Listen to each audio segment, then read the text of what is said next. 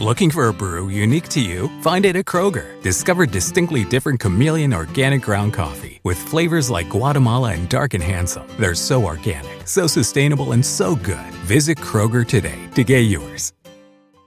Este verano, si buscas productos que hidraten y que te den una piel firme sin gastar una fortuna, cuenta con Olay. Primero elimina las impurezas con el limpiador Olay Collagen Peptide 24 Cleanser. Después aplica el hidratante Olay Collagen Peptide 24 Moisturizer en el lindo frasco blanco. Es libre de fragancia y en solo dos semanas notarás una piel más firme. Prepárate a lucir tu mejor rostro. Ahora obtén 2 dólares de descuento en ambos productos. Encuéntralos en tu tienda más cercana y en olay.com.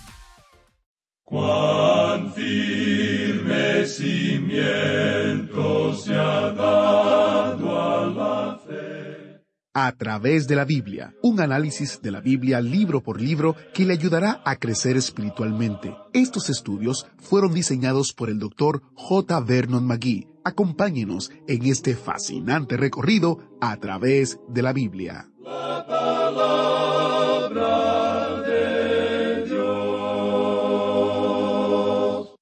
¡Wow!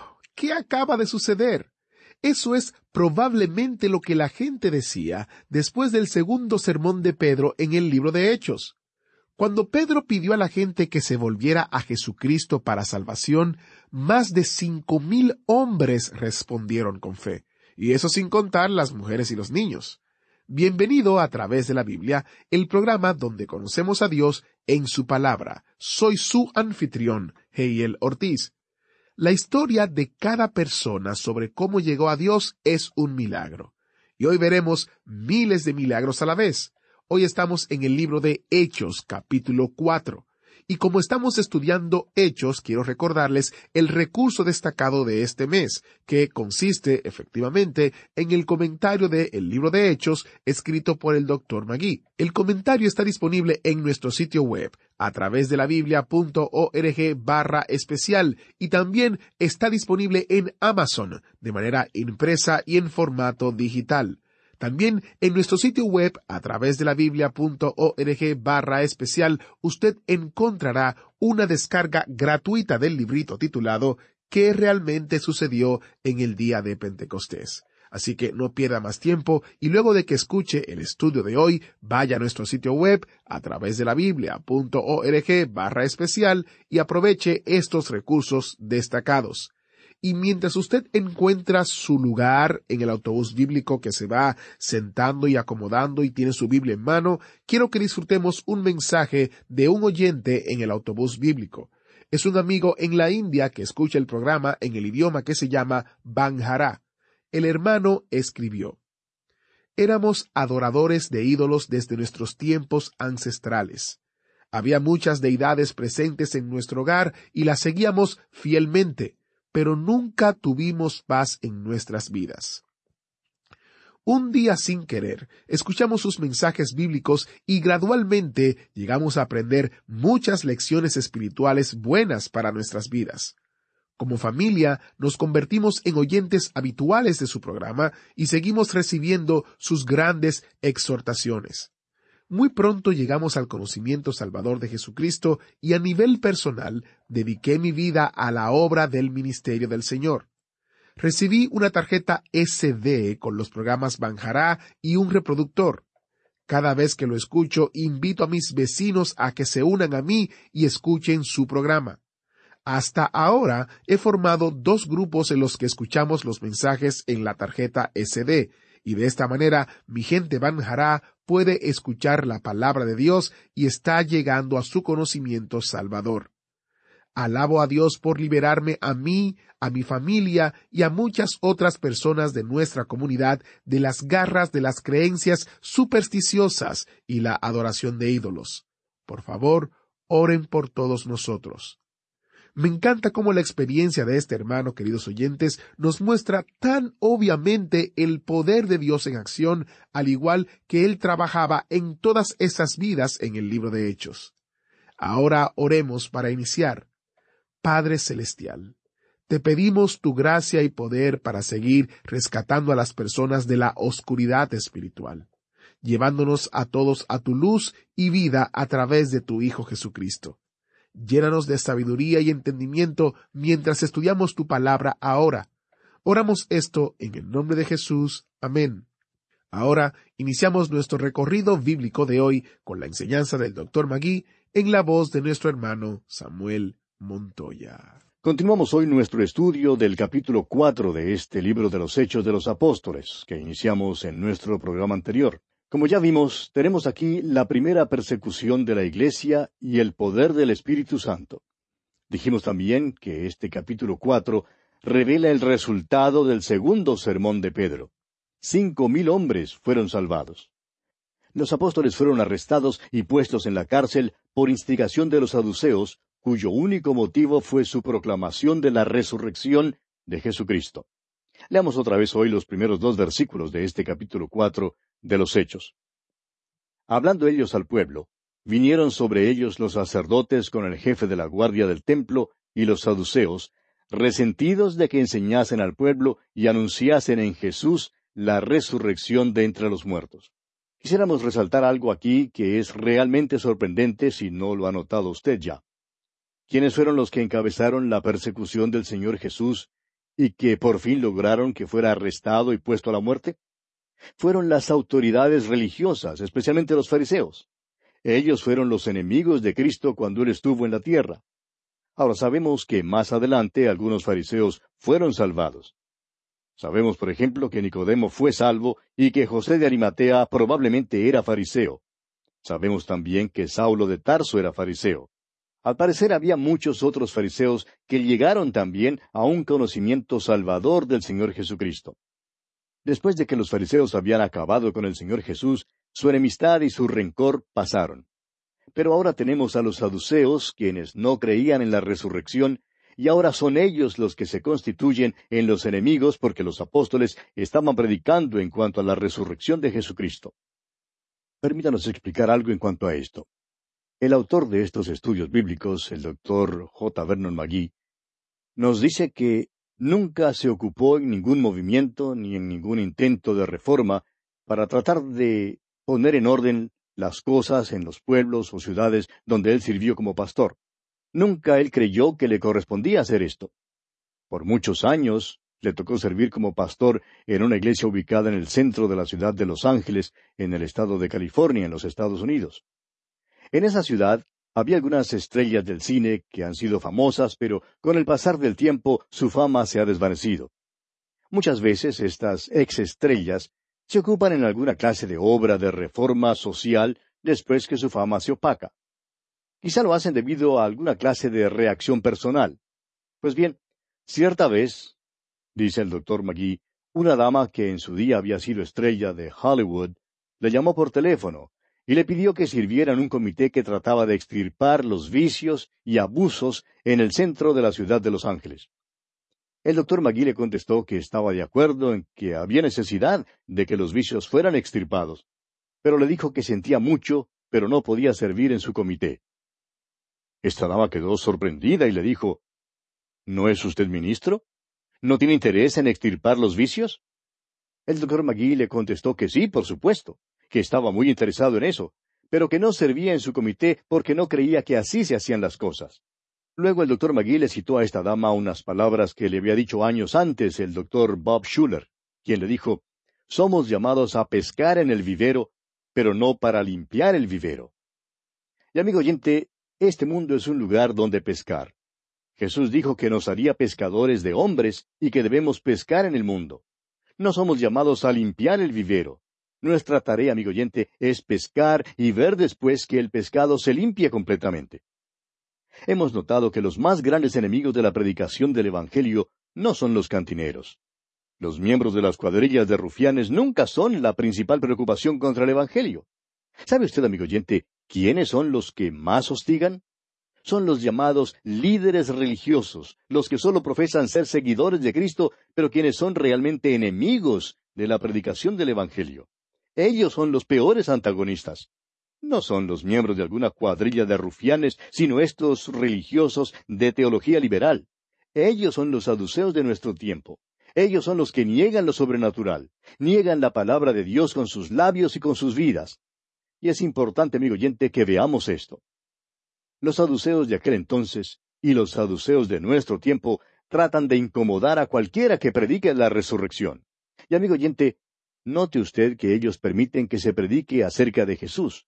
Permiten que uno diga que Jesús fue un individuo dulce y bueno, un tipo hasta miedoso. Y si usted lo hace así, pues no se hallará en ningún apuro. Pero se hallará en muchos problemas si usted predica a Jesucristo como el poderoso Salvador, quien vino a esta tierra, denunció el pecado y murió en la cruz por los pecados de los hombres, y luego resucitó en gran poder. Ese es el mensaje que aborrecen. Cuando los apóstoles lo predicaron, estos saduceos les llevaron ante el Sanedrín. Leamos ahora los versículos tres y cuatro de este capítulo cuatro de los Hechos. Y les echaron mano y los pusieron en la cárcel hasta el día siguiente, porque era ya tarde.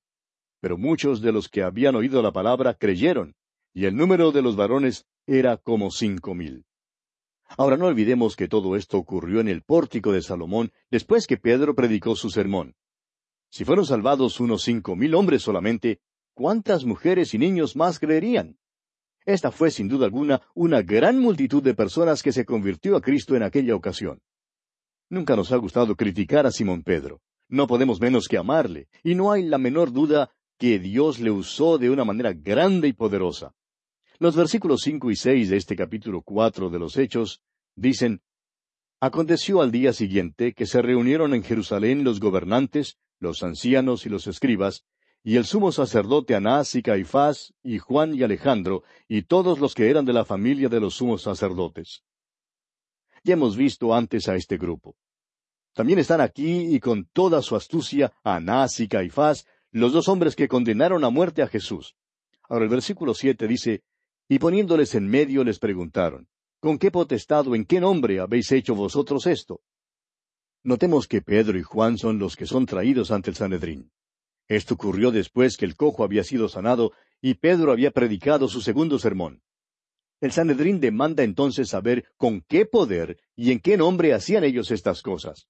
Y veamos las respuestas de Pedro aquí en los versículos ocho hasta el doce de este capítulo cuatro de los Hechos.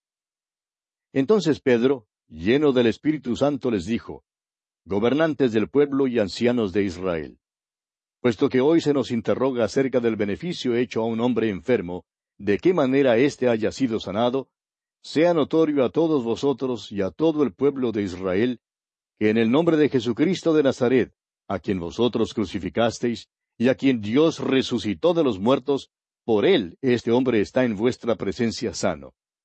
Este Jesús es la piedra reprobada por vosotros los edificadores, la cual ha venido a ser cabeza del ángulo y en ningún otro hay salvación, porque no hay otro nombre bajo el cielo dado a los hombres en que podamos ser salvos. Ahora, fíjese usted que dice aquí que Pedro es lleno del Espíritu Santo. No dice que fue bautizado con el Espíritu Santo. Él ya había sido bautizado con el Espíritu, pero dice que Pedro fue lleno del Espíritu Santo, lo cual le capacitó para este servicio. Y a usted y a mí, amigo oyente, nos hace falta también la plenitud del Espíritu Santo. Esto es algo que debemos buscar, es algo que debemos querer devotamente. Pero uno no se queda y espera el bautismo del Espíritu. Ellos tenían que quedarse y esperar el día de Pentecostés, día en que todos fueron bautizados en un cuerpo. En ese día sí fueron bautizados en el cuerpo que es la iglesia de Cristo. Pero si usted viene a Jesucristo hoy, amigo oyente, no tiene que esperar usted será bautizado con el Espíritu Santo y colocado en el cuerpo de creyentes en el mismo momento en que usted es regenerado. Ahora notemos que hasta este momento cada vez que Pedro abría su boca metía la pata, como decimos. Pero esta vez, Pedro tenía sus pies calzados con el apresto del Evangelio de la paz. Es lleno del Espíritu Santo y habla lo que debe hablar. Describe lo que le había ocurrido al cojo como un beneficio. Dice, nos estáis interrogando acerca del beneficio hecho y queréis saber de qué manera el enfermo haya sido sanado. Y Pedro sigue haciéndoles observar dos cosas en cuanto al Señor Jesús. La primera es que fue crucificado y que resucitó de los muertos. Y la segunda es que Jesucristo es la piedra. Jesús había dicho, sobre esta roca edificaré mi iglesia. Ahora, ¿quién es la roca? La roca es Cristo mismo. ¿Quién es la piedra? ¿Es la iglesia o es Simón Pedro? No, amigo oyente, ninguno de los dos. Es el Señor Jesucristo. Él ha llegado a ser cabeza del ángulo. Esto ha sido hecho mediante la resurrección. Y fíjese usted que la resurrección es central en la predicación del Evangelio. Ahora recuerde usted que la pregunta fue, ¿con qué poder y en qué nombre habían hecho estas cosas? Y después de explicar la fuente del poder, Pedro ahora se refiere al nombre. Y dice en el versículo doce, y en ningún otro hay salvación, porque no hay otro nombre bajo el cielo dado a los hombres en que podamos ser salvos. Es decir, que Pedro vuelve hasta el nacimiento de Jesús y a las instrucciones del ángel allá en el capítulo uno del Evangelio según San Mateo, versículo veintiuno, cuando el ángel habló con José y le dijo, y llamará su nombre Jesús, porque él salvará a su pueblo de sus pecados. Amigo oyente, él es el Salvador. Y Pedro deja en claro, y nosotros queremos dejarlo en claro también y acentuar el hecho de que cuando usted, amigo oyente, acude a Jesucristo, usted viene a Él para salvación. No hay otro nombre bajo el cielo. Cuando usted acepta ese nombre, amigo oyente, significa que acepta a la persona que representa, o sea, al Señor Jesucristo. La ley no le puede salvar, la religión tampoco le puede salvar. Una ceremonia tampoco puede salvarle. Solo uno, amigo oyente, uno, el nombre de Jesús le puede salvar. Jesús es el nombre de aquella persona que bajó a esta tierra para salvar a su pueblo de sus pecados. Cuando alguien acude a Él por fe, esa persona se salva. No hay otro a quien acudir para poder obtener la salvación. ¿No es interesante que en la larga historia de este mundo y entre todas las religiones del mundo no se pueda hallar oferta alguna de una salvación segura? Alguien preguntó en cierta ocasión a un predicador en cierta iglesia que cree en la regeneración por medio del bautismo y que enseña que uno necesita ser bautizado para poder ser salvo, alguien preguntó, Mire, si me bautizo, como usted dice, ¿puede usted asegurarme o puede asegurarme esa ceremonia de que soy salvo? Y el predicador respondió, No, no le puedo garantizar de que sería salvo.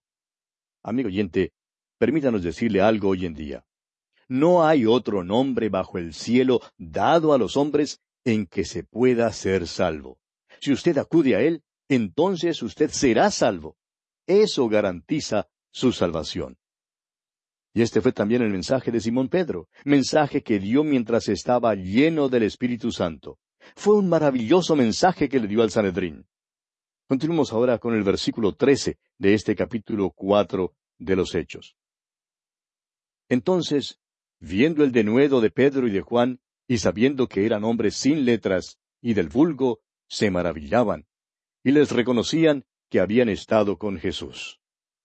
Estos hombres no habían asistido a ningún seminario teológico, pero los hombres del Sanedrín notaron que ellos habían estado con Jesús. Cuán maravilloso, amigo oyente, es tener una vida que de algún modo u otro dirija la atención de los demás hacia la persona del Señor Jesucristo. Continuemos con los versículos catorce y quince de este capítulo cuatro de los Hechos. Y viendo al hombre que había sido sanado, que estaba en pie con ellos, no podían decir nada en contra. Entonces les ordenaron que saliesen del concilio y conferenciaban entre sí.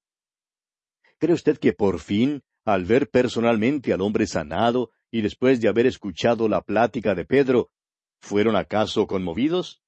No, amigo oyente, de ninguna manera. Esto se observa al ver la forma como prosiguen en su conferencia. Y el versículo 16 dice, diciendo, ¿qué haremos con estos hombres? Porque de cierto señal manifiesta ha sido hecha por ellos, notoria a todos los que moran en Jerusalén, y no lo podemos negar. Ni aun los saduceos de aquel entonces pudieron negar que un milagro había sido hecho pero son los de teología liberal, los que viven en este presente siglo, alejados por muchos años y por muchos kilómetros, quienes niegan la existencia de los milagros. Y quisiéramos decir aquí que si uno de ellos hubiera estado allí en aquel entonces, habría tenido mucha dificultad en negar el milagro. El señor liberal de aquel entonces tuvo que decir, no puedo negar lo que ha ocurrido. Hay muchas personas hoy en día que dicen que si tan solo les fuera posible presenciar un milagro, entonces creerían. Pero eso no es verdad, amigo oyente. Esta multitud aquí en el capítulo cuatro de los Hechos había visto un milagro y no creyó. Y usted tiene la misma naturaleza humana que tenía aquella gente, amigo oyente. El creer no es un asunto de la mente. Lo que determina lo que creemos es nuestra voluntad y nuestro corazón. Es el corazón lo que es tan perverso. No es que hace falta la evidencia. Es la condición del corazón humano la que tiene la culpa de que no tengamos suficiente fe. Ahora note usted que estas autoridades continúan conspirando y dicen aquí en los versículos 17 y 18 de este capítulo 4 de Hechos, sin embargo, para que no se divulgue más entre el pueblo, amenacémosles para que no hablen de aquí en adelante a hombre alguno en este nombre. Y llamándolos, les intimaron que en ninguna manera hablasen ni enseñasen en el nombre de Jesús. Ahora los apóstoles tienen una respuesta lista para ellos. Note usted la respuesta de ellos en los versículos 19 al 22 de este capítulo 4 de los Hechos. Mas Pedro y Juan respondieron diciéndoles, Juzgad si es justo delante de Dios obedecer a vosotros antes que a Dios, porque no podemos dejar de decir lo que hemos visto y oído. Ellos entonces les amenazaron y les soltaron, no hallando ningún modo de castigarles por causa del pueblo, porque todos glorificaban a Dios por lo que se había hecho, ya que el hombre en quien se había hecho este milagro de sanidad tenía más de cuarenta años. Uno creería que el corazón de los hombres del Sanedrín habría sido enternecido por esto. Pero no sucedió así, sino lo contrario, ya que sus corazones fueron endurecidos aún más. Consideremos ahora el poder del Espíritu Santo. Leamos los versículos 23 y 24 de este capítulo cuatro de los Hechos. Y puestos en libertad, vinieron a los suyos y contaron todo lo que los principales sacerdotes y los ancianos les habían dicho. Y ellos, habiéndolo oído, alzaron unánimes la voz a Dios y dijeron, Soberano Señor, tú eres el Dios que hiciste el cielo y la tierra, el mar y todo lo que en ellos hay. Notemos la escena aquí. Pedro y Juan han sido puestos en libertad y han regresado a la iglesia y dan su informe. Tenemos aquí una descripción de una gran reunión de la iglesia primitiva. Y creemos que nunca antes haya logrado la iglesia un nivel tan alto, una condición tan espiritual como la que se describe en cuanto a esta iglesia. Hallamos el secreto de esto en su oración. No es simplemente una oración cualquiera, es un himno de alabanza. Dicen, Soberano Señor, tú eres el Creador. Amigo oyente, tememos que la Iglesia hoy en día no esté tan segura de que el Señor sea Dios y Creador. ¿Está usted, amigo oyente, seguro de eso? ¿Está usted seguro hoy de que Jesús es Dios? Eso tiene muchísima importancia, y es precisamente aquí donde la Iglesia ha perdido su poder. Lamentablemente, amigo oyente, nuestro tiempo se ha agotado, así es que tenemos que detenernos aquí. Pero continuaremos Dios mediante en nuestro próximo programa. Y contamos desde ya con su siempre fiel y valiosa sintonía. Será pues hasta entonces que el Señor le bendiga muy ricamente. Muchas gracias al maestro Samuel Montoya por guiarnos en el estudio de hoy. Y quiero recordarles la pregunta que hace casi al final. ¿Está usted seguro hoy de que Jesús es Dios? Eso realmente tiene muchísima, pero muchísima importancia. Cada mes destacamos recursos que le ayudarán a crecer en su relación con el Señor. En esta ocasión es el estudio de un comentario del libro de Hechos. Visite a través de la biblia.org barra especial para tener detalles del comentario de Hechos y de librito titulado ¿Qué realmente sucedió en el día de Pentecostés? Soy Geyel Ortiz hemos llegado al final de este estudio y al final de esta semana de estudio. Espero que tenga un buen fin de semana confiando en la gracia del Señor. Dios les bendiga. ¿Fue de ayuda para usted el estudio de hoy? ¿Desea enviarnos algún comentario de lo que ha estado escuchando? Entonces escríbanos, no espere más. Nuestro correo electrónico es atv@transmundial.org. si desea recibir las notas y bosquejos de lo que estamos estudiando, suscríbase gratis en nuestra página en Internet a través de la Biblia.org barra notas. A través de la Biblia.org barra notas. Summer happens at Speedway because everything you need for summer happens at Speedway. Like drinks, drinks happen. The freshly brewed drink, the splashed over ice drink, the wake you up drink, the cool you off drink, the make your brain hurt for a minute drink. All poured however you want them, whenever you want them, all summer long. So on every hot day, you have something cold to sip. Speedway, summer happens here. And now, get any size fountain or speedy freeze for just 99 cents. Excludes maximum. Hello, beautiful.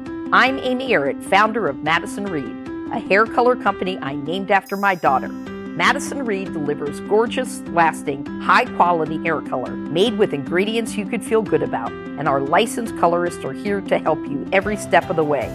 Experience your best hair color ever. Find your perfect shade at madison reed.com and get 10% off plus free shipping on your first color kit. Use code RADIO10